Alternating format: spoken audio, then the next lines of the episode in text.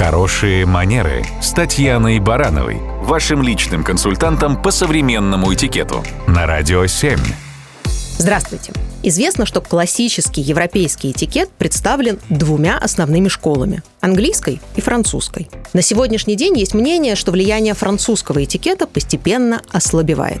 Но пока еще этого окончательно не произошло, предлагаю посмотреть на его отличительные особенности. Итак, в отличие от английского этикета, во Франции приветствие непременно сопровождается поцелуями.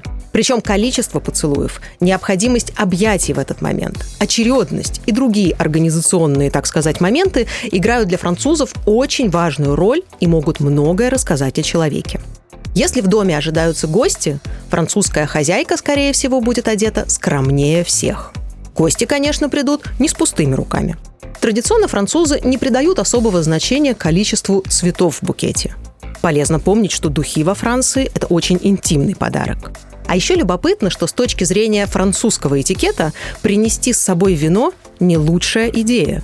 Нюанс в том, что французы очень трепетно относятся к своей национальной кухне и ее сочетаниям с вином. Не зря ведь это давно стало достоянием ЮНЕСКО. И вот признают местные только свое французское вино, которое перед приходом гостей, скорее всего, подготовят соответствующим образом. Тщательно подберут к угощениям, откроют и, если надо, декантируют. Поэтому, принеся с собой вино, гости могут поставить хозяев в несколько затруднительное положение. А еще так повелось, что во Франции испытывают большую страсть к кофе, нежели к чаю. И если пьют капучино, то, как и в Италии, только в первой половине дня – кстати говоря, макать круассан в кофе совсем не обязательно и даже нежелательно. В целом же у каждой культуры есть свой специфический свод традиционных правил поведения. И пребывая куда-то в качестве гостя, важно учитывать местные традиции. Но дома можно руководствоваться своими. Это и есть хорошие манеры. Французские сезоны. Только на радио 7.